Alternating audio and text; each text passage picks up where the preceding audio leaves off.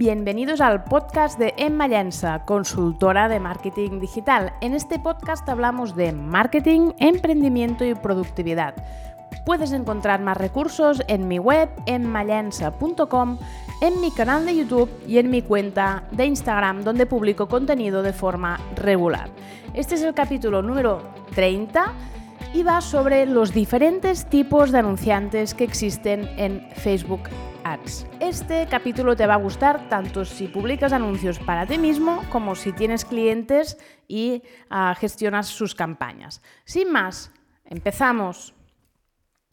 Tipos de anunciantes en Facebook Ads. ¿Por qué digo esto? A ver, Digo esto porque yo gestiono campañas de Facebook Ads para diferentes clientes de diferentes sectores, de diferentes nichos y que venden diferentes tipos de productos o servicios.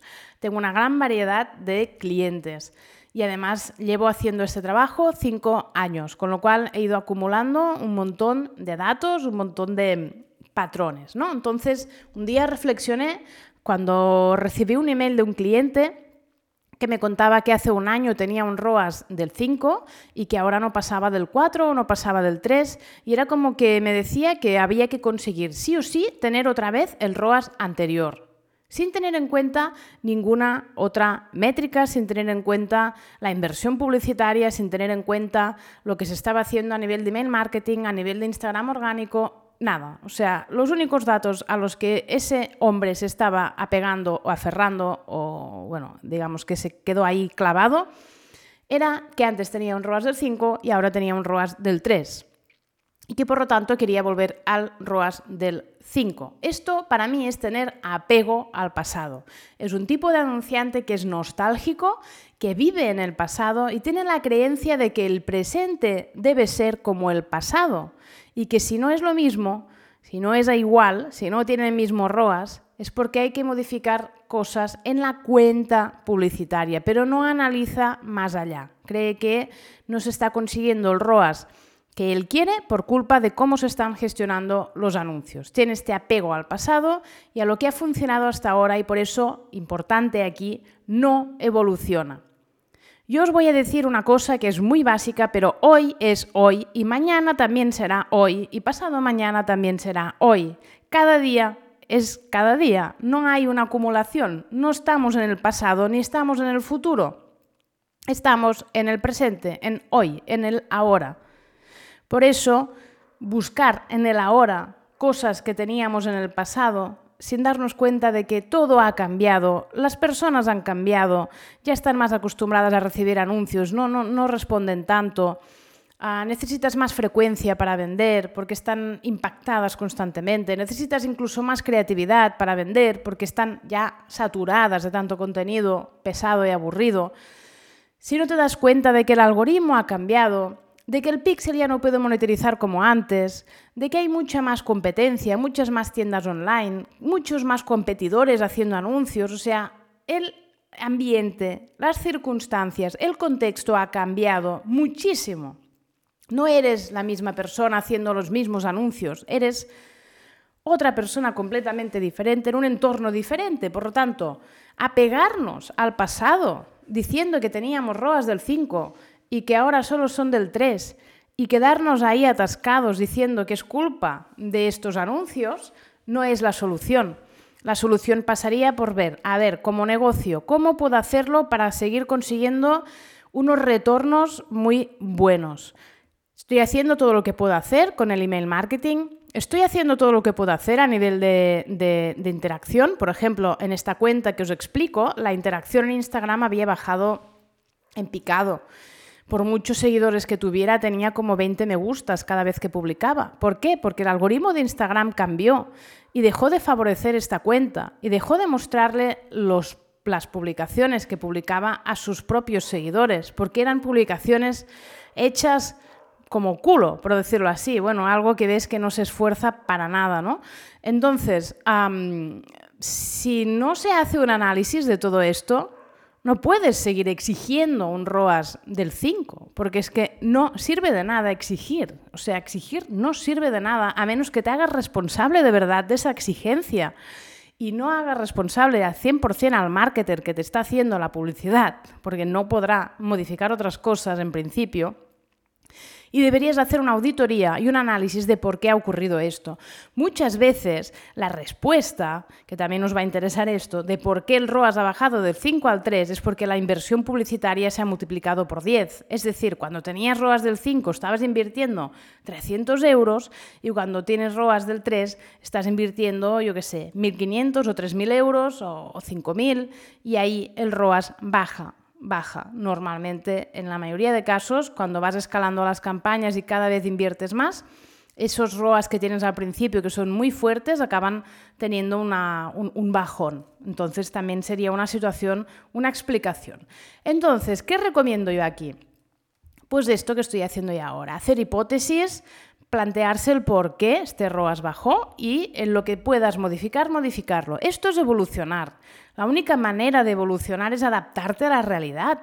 O sea, ¿qué animal ha sobrevivido a lo largo de, toda la historia del mundo teniendo apego a los entornos del pasado. Cuando esto ocurría, el animal moría. O sea, tú no puedes tener este apego con el pasado y esperar que las cosas cambien para ti. Las cosas no van a cambiar para ti. O sea, que tener apego, ser el tipo de anunciante nostálgico no es buena idea.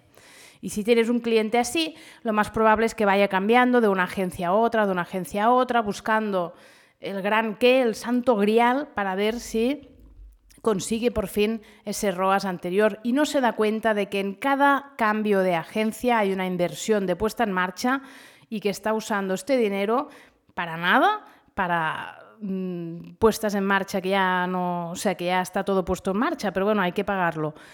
Ah, cuando en realidad podría estar usando este presupuesto para mejorar otras áreas de su negocio que sí le implicaran unos retornos de la inversión más positivos. Otro tipo de anunciante, ya lo he acabado más o menos explicando, ¿eh? el busca soluciones mágicas. Este tipo de anunciante está al día de cualquier estrategia, truco o hack que los marketers y algunos vendehumos sacan al mercado. Es lo típico. ¡Ah! He leído que hacer una campaña CBO con límite de puja, con tal, eh, voy a vender un montón. He leído que si hago no sé qué, no sé qué, ¿no? Y lo que van haciendo es saltar de una estrategia a otra, de un hack a otro, sin tener una estrategia de fondo que vaya ah, calando, que vaya funcionando y vaya teniendo cada vez más inercia y más rendimiento. Lo prueba y lo implementa todo, pero si le funciona, tampoco le queda claro qué es lo que ha funcionado y lo que no. Uno de los problemas de los busca soluciones es que no pueden replicar lo que han hecho. Si consiguen éxito, no lo pueden replicar. Y si fracasan, no acaban de saber lo que han hecho, con lo cual puede ser que vuelvan a fracasar estrepitosamente al cabo de un mes o de dos por repetir cosas que estaban haciendo anteriormente. Eh, quien basa al 100% sus estrategias en busca soluciones mágicas, en estos hacks, estos trucos, acaba, acaba cansado, quemado, perdiendo mucho dinero y acaba cerrando el negocio. Te lo digo porque he visto mucha gente de este estilo que es terrible porque no, o sea, lo que quieren es un atajo. Y no hay atajos en los negocios, no hay atajos en los negocios, no. A veces para hacer un negocio que gane millones, pues necesitas 10 años. Y como no estés ahí 10 años de manera disciplinada, con total compromiso y con consistencia, no vas a seguir, ah, digamos, el camino para conseguir esos millones que tanto quieres. ¿no? Es un tema que hay que tener en cuenta. No hay soluciones mágicas, no es comprar la lotería y esperar que te toque, ah, necesitas una estrategia de verdad. El otro tipo de anunciante, que es el que a mí me gusta, es el que soy yo, porque yo en la vida soy así, porque no lo puedo evitar, pero cuando tengo un problema normalmente mi cerebro piensa, bueno, va, tienes un problema.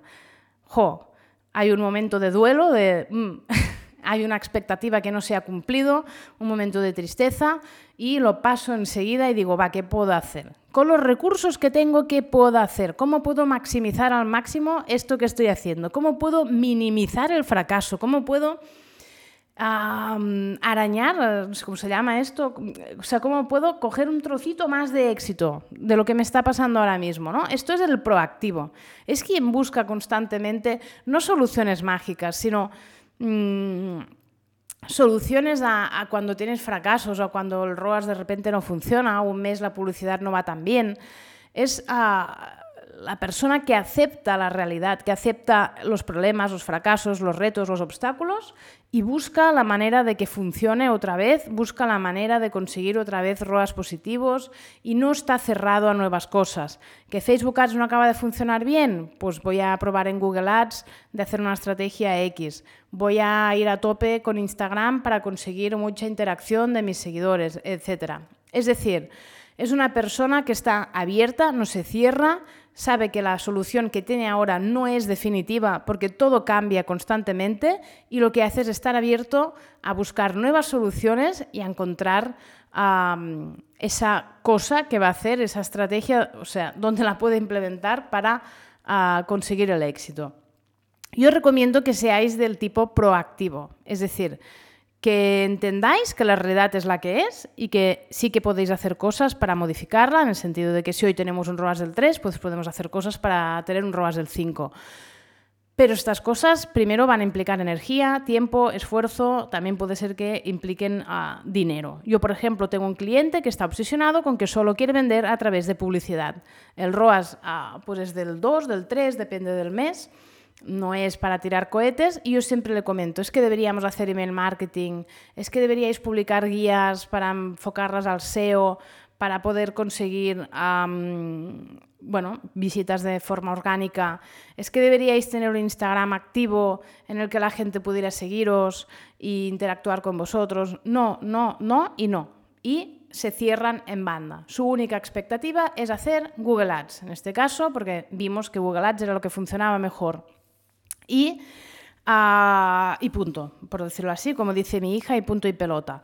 Uh, esta actitud, ¿qué hace? Negocio que no acaba de arrancar, no acaba de funcionar, una frustración constante porque no hay muchas ventas, no entienden por qué. Y es que no puedes vender solo con publicidad.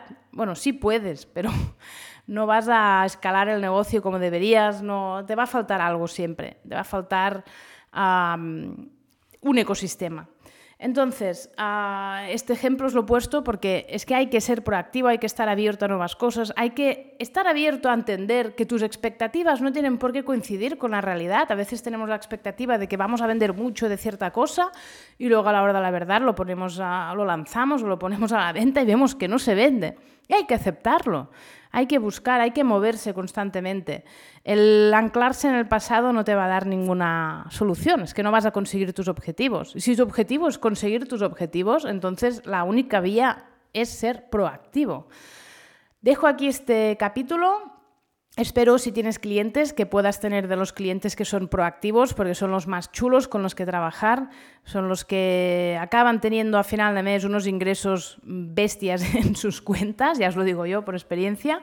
En cambio, el otro tipo de clientes no. Se estancan, acaban con un crecimiento totalmente estancado. Cualquier comentario que quieras hacer, puedes escribir, no sé, depende de la plataforma que estés, podrías escribir comentarios. Si no, puedes escribirme a mi email, hola.mallensa.com. Puedes seguirme en Instagram y también en mi canal de YouTube. Nos vamos viendo. Gracias.